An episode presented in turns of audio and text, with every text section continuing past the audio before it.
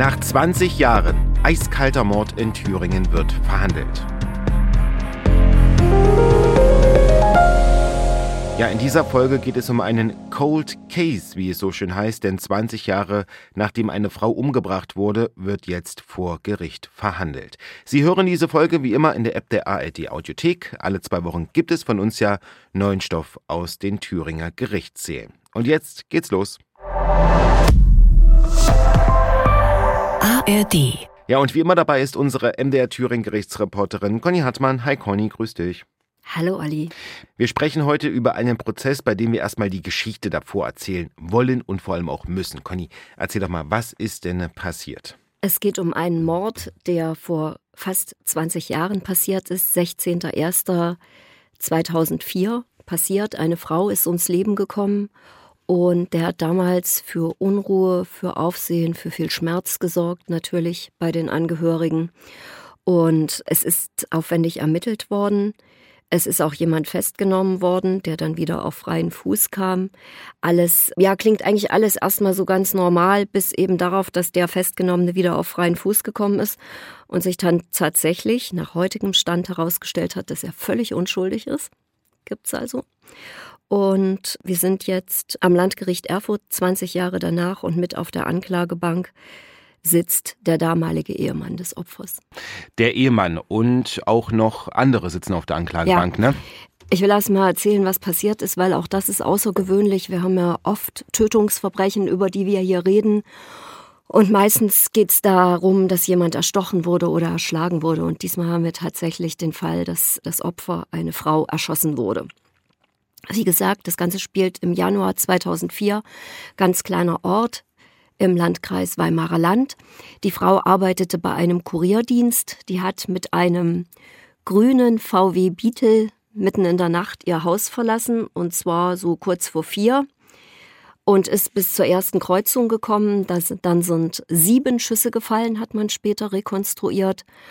Und einer hat sie am Kopf getroffen und ähm, sie ist dann daran verstorben. Man hat das rekonstruiert und das bedeutet, man hat ähm, schon einige Sachen ermittelt, ermitteln, ähm, konnte ermitteln. Ja. Und es hat aber gedauert, ne? Das hat ja Jahre gedauert. Äh, Naja, man die hat- Ermittlungsarbeit. Also das ist, äh, das ist für mich so der Fall, wenn sowas passiert, dann wird dein ganzes persönliches Leben an die Öffentlichkeit gezerrt. Es ist in dem Fall so gewesen. Welche Partner hatte die Frau? Sie war zwar noch verheiratet, lebte aber tatsächlich in Trennung, um das mal so zu sagen. Es wurde damals auch, ich habe mir ja die ganzen alten Beiträge auch nochmal angeschaut. Natürlich hat es eine Soko gebildet worden, die hieß dann Käfer. Die hatte zum Teil 30 Leute. Und es ist dann halt im Umfeld der Frau ermittelt worden. Wir haben dann auch darüber berichtet, dass äh, Leute gesucht wurden, weil die Frau auf Partnersuche war, dass sie sich melden sollten und wie gesagt, dann ist man nicht nur tot, dann wird auch noch das ganze private Umfeld öffentlich gemacht auf der Suche nach dem, der der Frau das angetan hatte. Dann hat man jemanden, wie gesagt, festgenommen, dem Ermittlungsrichter haben dann, der hatte wohl Schmauchspuren, das weiß ich jetzt nicht so genau, konnte die wohl anderweitig erklären, aber der Ermittlungsrichter hat dann gesagt, reicht mir nicht, der geht wieder raus. Und äh, so ist es dann, tja, also man hat ganz lange, ganz aufwendig ermittelt und irgendwann hat man die Akten doch nicht zugemacht, aber beiseite gelegt, weil Mord verjährt nicht. Das sind dann solche Cold Cases, kann man das dann Genau, sagen? Ja? ganz Mhm. richtig, ganz richtig. Man, manchmal hängt ja dann auch eine Öffentlichkeitsverhandlung und Ja. manchmal geht es ja auch ins Fernsehen damit ähm, und hat aber alles keinen Erfolg gebracht dementsprechend. Nein, und in diesem Fall ist es auch nicht so, dass dieser Cold Case durch die neue DNA-Technik, weil die halt besser geworden ist, sozusagen zu einer Anklage geführt hat. Ich will da ganz vorsichtig sein. Es gilt die Unschuldsvermutung für alle vier Angeklagten. Und in dem Fall ist es, dass ein Mithäftling eines der, einer der vier Angeklagten vor einer ganzen Weile gesagt hat, also ich weiß, wer es war, die vier waren es. Nach diesem Hinweis hat die Staatsanwaltschaft nochmal ganz aufwendig ermittelt. Es gab wohl Telefonüberwachung, es gab, ja, ich würde jetzt mal sagen, Beschattungen mit diesem alten Wort.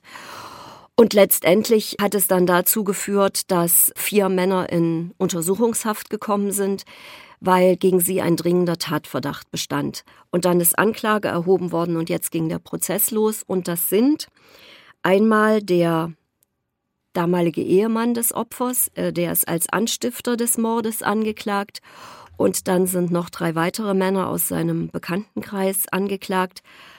Einer soll geschossen haben und einer hat das Fluchtauto gefahren und einer stand Schmiere, um das mal umgangssprachlich zu sagen. Die Frau ist mit einer Beretta erschossen worden. Das ist eine 9 mm Waffe. Wie gesagt, sieben Schüsse sind abgegeben worden. Einer traf sie am Kopf und sie ist im Krankenhaus verstorben. Mhm. Das ist das, was passiert ist. Die Anklage lautet Mord aus Habgier. Mord aus Habgier. Vielleicht noch ganz kurz, äh, die Waffe, die konnte man aber finden damals, weil du das jetzt so genau sagst. Äh, oder man hat es wahrscheinlich so. Anhand der Munition. Anhand der Munition. Ist das, hm. anhand der Munition ist das damals so festgestellt worden. Und dieser eine Angeklagte, der saß ja anscheinend im Knast und da war dann Kontakt mit einem. Ich kann dir aber nicht sagen, welcher. Hm. Ich kann hm. dir nicht sagen, welcher von den dreien, sage ich jetzt mal, der Ehemann wird es wohl nicht gewesen sein, der, äh, ähm, der ist heute 61 und hat als Familienstand verwitwet angegeben darin, also ja, das ist so, ich erzähle auch gleich noch, äh, was mhm. in dem Prozess los war, war auch eher wieder von den äußeren Umständen ein auffälliger Prozess, nicht mhm. ungewöhnlich, aber auffällig. Und der wirkte angefasst, der Ehemann. Der ist, wie gesagt, angeklagt als Anstifter und da will ich gleich dazu sagen, der Anstifter wird im deutschen Strafrecht genauso bestraft wie der Täter. Der kriegt da jetzt nichts äh, abgezogen, nur weil er nur der Anstifter war, sondern der wird wie ein Täter bestraft. Und Mord aus Habgier, da hat der Staatsanwalt fiskalische Gründe genannt. Hm. Die fiskalischen Gründe sind, auch das steht in der Anklage, der angeklagte Ehemann soll Angst gehabt haben, dass er durch die Trennung einfach wirtschaftlich ruiniert ist. Und dann soll er dem Hauptangeklagten sozusagen 30.000 Euro gezahlt haben, einen Teil gleich, einen Teil in monatlichen Raten. Der soll dann davon ungefähr 10.000 Euro an die anderen drei abgegeben haben und dafür soll die Frau gestorben sein. So steht es in der Anklage der Staatsanwaltschaft Erfurt. Da sagt auch der Staatsanwalt, der Prozess muss jetzt zeigen, ob sich dieser Tatvorwurf bestätigen lässt, weil der Hinweisgeber, ich nenne den jetzt mal so, will nämlich auch nichts mehr davon wissen, was er da mal gesagt hat. Und die Verteidigung, vier Angeklagte, acht Verteidiger, wollte sich im Vorfeld nicht groß äußern. Einer hat gesagt, es ist das Ziel der Verteidigung, dass es für alle einen Freispruch gibt. Also das war jetzt die Vorgeschichte des ganzen Prozesses, die natürlich erstmal wichtig ist. Und wir wollen jetzt aber natürlich trotzdem reingehen in den Gerichtssaal. Denn das Interesse am ersten Prozesstag, das war natürlich groß.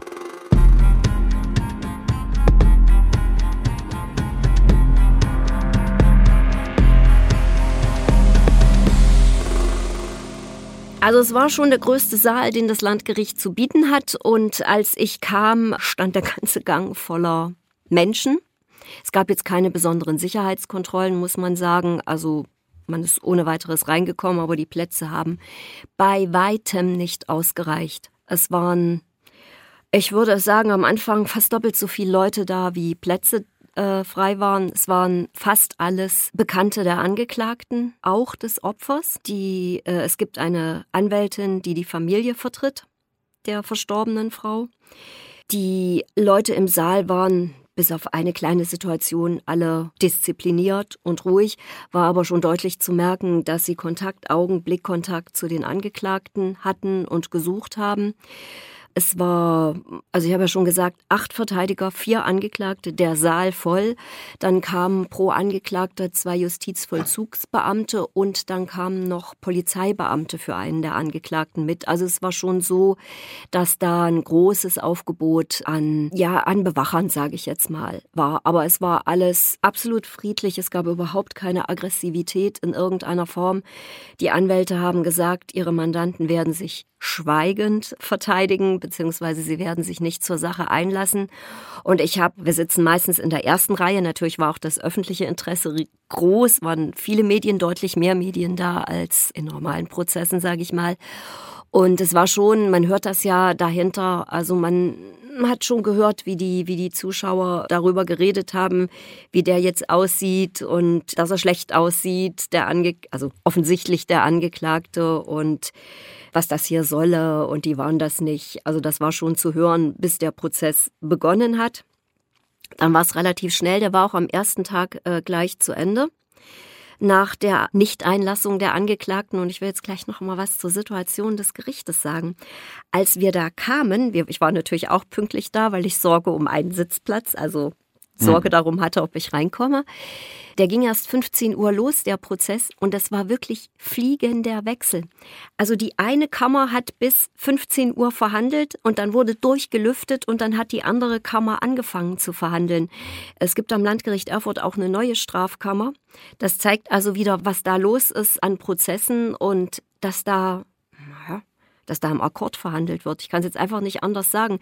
Die, also wirklich so, die eine Protokollantin ging raus, die andere, also wir durften auch nicht rein, weil drin noch äh, sozusagen kurz gelüftet wurde und weil zum Teil auch noch Prozessbeteiligte aus dem vorherigen Prozess drin waren. Und auch in dem Prozess gibt es eine Ergänzungsrichterin und einen Ergänzungsschöffen. Das heißt also, die Richterbank ist besetzt mit drei Richtern und zwei Schöffen in Schwurgerichtssachen. Schwurgericht ist immer, wenn es um Kapitaldelikte, um Tötungsdelikte mhm. geht. Und falls einer ausfällt in der langen Zeit, dann wird er halt ersetzt durch Ergänzungsrichter oder Ergänzungsschöffen, weil wir haben zum Beispiel immer noch äh, diese, diese äh, Virenwelle, und falls da jemand länger krank wird, da hat das Gericht auch vorgesorgt, dass der Prozess da nicht platzt. Der erste Tag, der war ja dann äh, quasi die Anklage vom, äh, ja. vom äh, Staatsanwalt, vom Oberstaatsanwalt.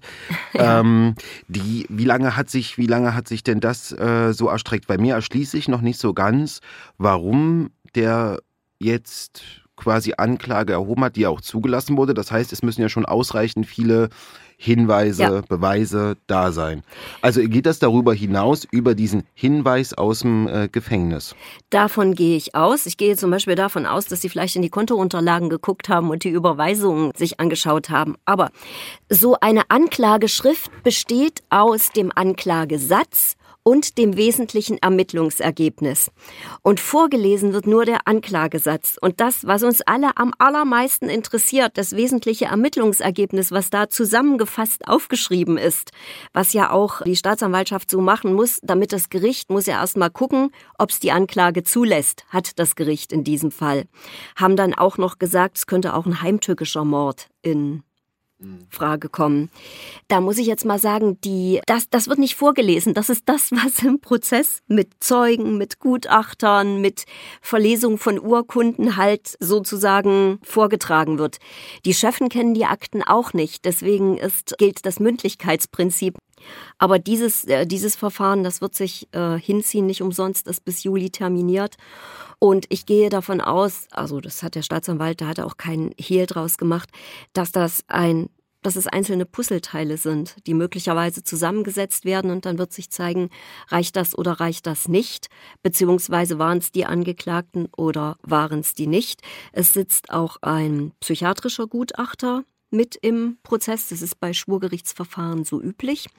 Es ist aber auch klar, dass einer der Angeklagten ein Drogenproblem hat oder hatte, das weiß ich auch nicht so genau, weil der Fahrer, dem sind Schulden aus Drogengeschäften erlassen worden. Hm. Stand in der Anklage. Okay. Also das sowas steht dann schon in der Anklage Das stand dran, da schon drin. Naja, das geht ja darum, was hatten die Angeklagten davon. Und weil das so äh, explizit vorgelesen wird, gehe ich davon aus, das kann man in irgendeiner Form nachweisen. Die vier Angeklagten schweigen also zum Prozessauftakt. Nach einem Mord vor 20 Jahren sitzt unter anderem der Ehemann der getöteten Frau auf der Anklagebank. Und wir gehen jetzt noch einmal zurück, weil es stellt sich schon die Frage, warum der damalige Ehemann nicht gleich stärker ins Visier der Ermittler gekommen ist. Klären wir jetzt.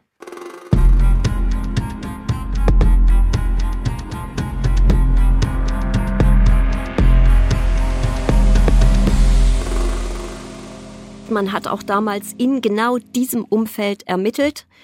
Ich würde jetzt mal auch salopp sagen, es hat halt nicht gereicht, um jemanden wirklich äh, festzunehmen oder eine Anklage zu erheben. Der Staatsanwalt hat auch kein Hehl draus gemacht, dass die Ermittlungen extrem teuer waren. Aber es ist eine Frau zu Tode gekommen und ich denke, wenn man da einen Strohhalm hat, dann wird man dem nehmen und wird allen Verdacht, jedem Verdacht und allen Indizien nachgehen. Wie alt war denn die Frau eigentlich damals? Die Frau war Mitte 30. Mhm.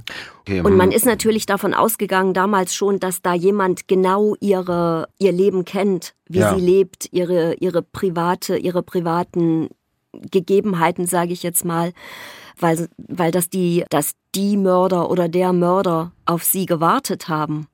Also das hat sich schon anhand der Spuren ganz deutlich gezeigt. Man hat damals auch von einer Hinrichtung gesprochen. Wie geht's jetzt weiter in diesem Prozess? Du hast gesagt, viele, viele Verhandlungstage ja. sind angesetzt. Die Angeklagten sagen, nichts.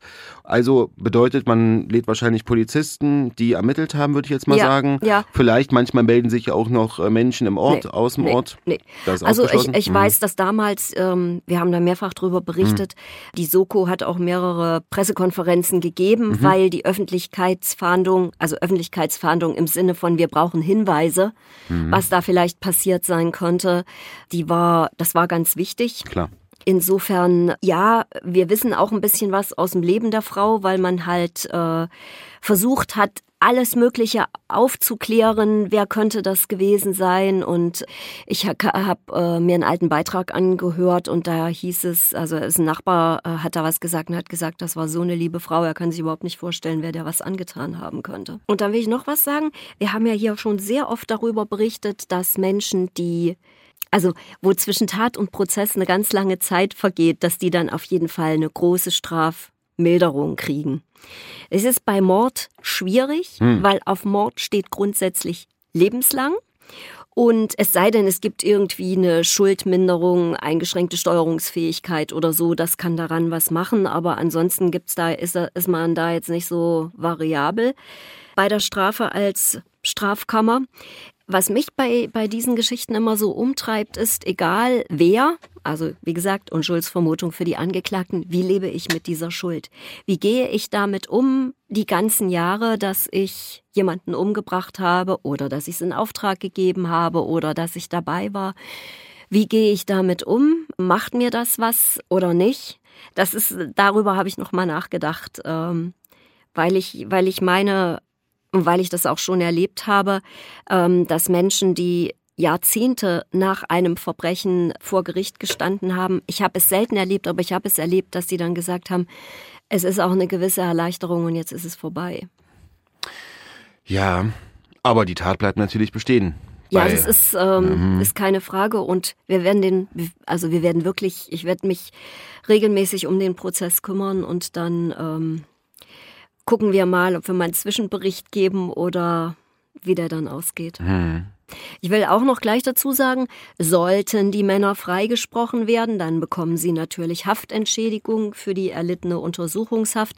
Dass sie in Untersuchungshaft sitzen, ist auf jeden Fall ein Zeichen dafür, dass es da starke Indizien für ihre Täterschaft geben muss. Seit wann sitzen Sie denn eigentlich in Untersuchungshaft? Seit Sommer letzten Jahres. Hm, also schon einige Zeit? Ja, ja.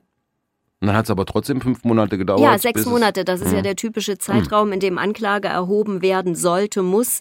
Sonst ist das ein Verstoß gegen das Beschleunigungsgebot und dann kämen solche Angeklagten wieder auf freien Fuß. Und ähm, deswegen gibt's jetzt am Landgericht Erfurt noch eine neue Strafkammer, die auch Schwurgerichtssachen macht, habe ich jetzt mitbekommen, also Totschlagsdelikte. Und wahrscheinlich wurde ja auch versucht, äh, die ähm, Angeklagten aus der Untersuchungshaft rauszubringen. Das, das kann ich jetzt nicht sagen. Mhm. Es gab mit Sicherheit Haftbeschwerden, aber ganz offensichtlich sind die abgewiesen worden. Die sitzen jedenfalls alle vier in Untersuchungshaft. Ist es denn eigentlich möglich, dass Angeklagte sollte sich nach dem ersten zweiten, dritten Verhandlungstag irgendwie Mhm. herausstellen, hm, mhm. wir kommen ja nicht weiter, mhm. können die dann während des Prozesses aus der Untersuchungshaft ja. entlassen werden? Habe ich auch schon oft oh. erlebt, dass, also der klassische Fall ist natürlich, dass ein Belastungszeuge nicht mehr aussagt mhm. oder so. Aber es gibt auch diese Fälle, wo das Gericht sagt, nee Leute, also das reicht uns hier alles nicht. Was wir jetzt hier mündlich gehört haben, das ist nicht das, was, wie es sich bei Anklageerhebung dargestellt hat, sondern das ist ist uns zu schwach und wir lassen die jetzt mal raus, weil da gibt's dann den Unterschied zwischen Tatverdacht und dringendem Tatverdacht. Und bei einem dringenden Tatverdacht muss noch dazukommen Fluchtgefahr, Verdunkelungsgefahr, also so eine lebenslange Freiheitsstrafe ist immer ein Grund zu sagen, also wer wen das erwartet, der haut ab. Ja. Okay, also es ist eine Menge, es ist eine, viel los im Gerichtssaal, viele Verteidiger sind da, viel Öffentlichkeit ist da, du bist da und wir bleiben auf jeden Fall dran. Von daher, Conny, äh, vielen Dank und bis zum nächsten Mal. Bis zum nächsten Mal, Olli. Wie immer hören Sie uns alle zwei Wochen montags in der App der ARD Audiothek und auf mdrthüringen.de. Sie können uns auch eine E-Mail schreiben an angeklagt.mdr.de. Und wenn Sie jetzt noch Lust haben auf andere True Crime Podcasts, habe ich noch einen Tipp für Sie in der ARD Audiothek. Im Podcast Im Visier geht es um eine Bande, die mehr als 30 Raubüberfälle gemacht hat und dabei unter anderem Headsets geklaut hat. Beute mehr als 300.000 Euro. Zuerst war die Bande immer der Polizei einen Schritt voraus, aber dann haben die Frau und die Männer einen schweren Fehler gemacht. Das hören Sie alles im Podcast im Visier und ich freue mich auf Sie beim nächsten Mal. Bis dann.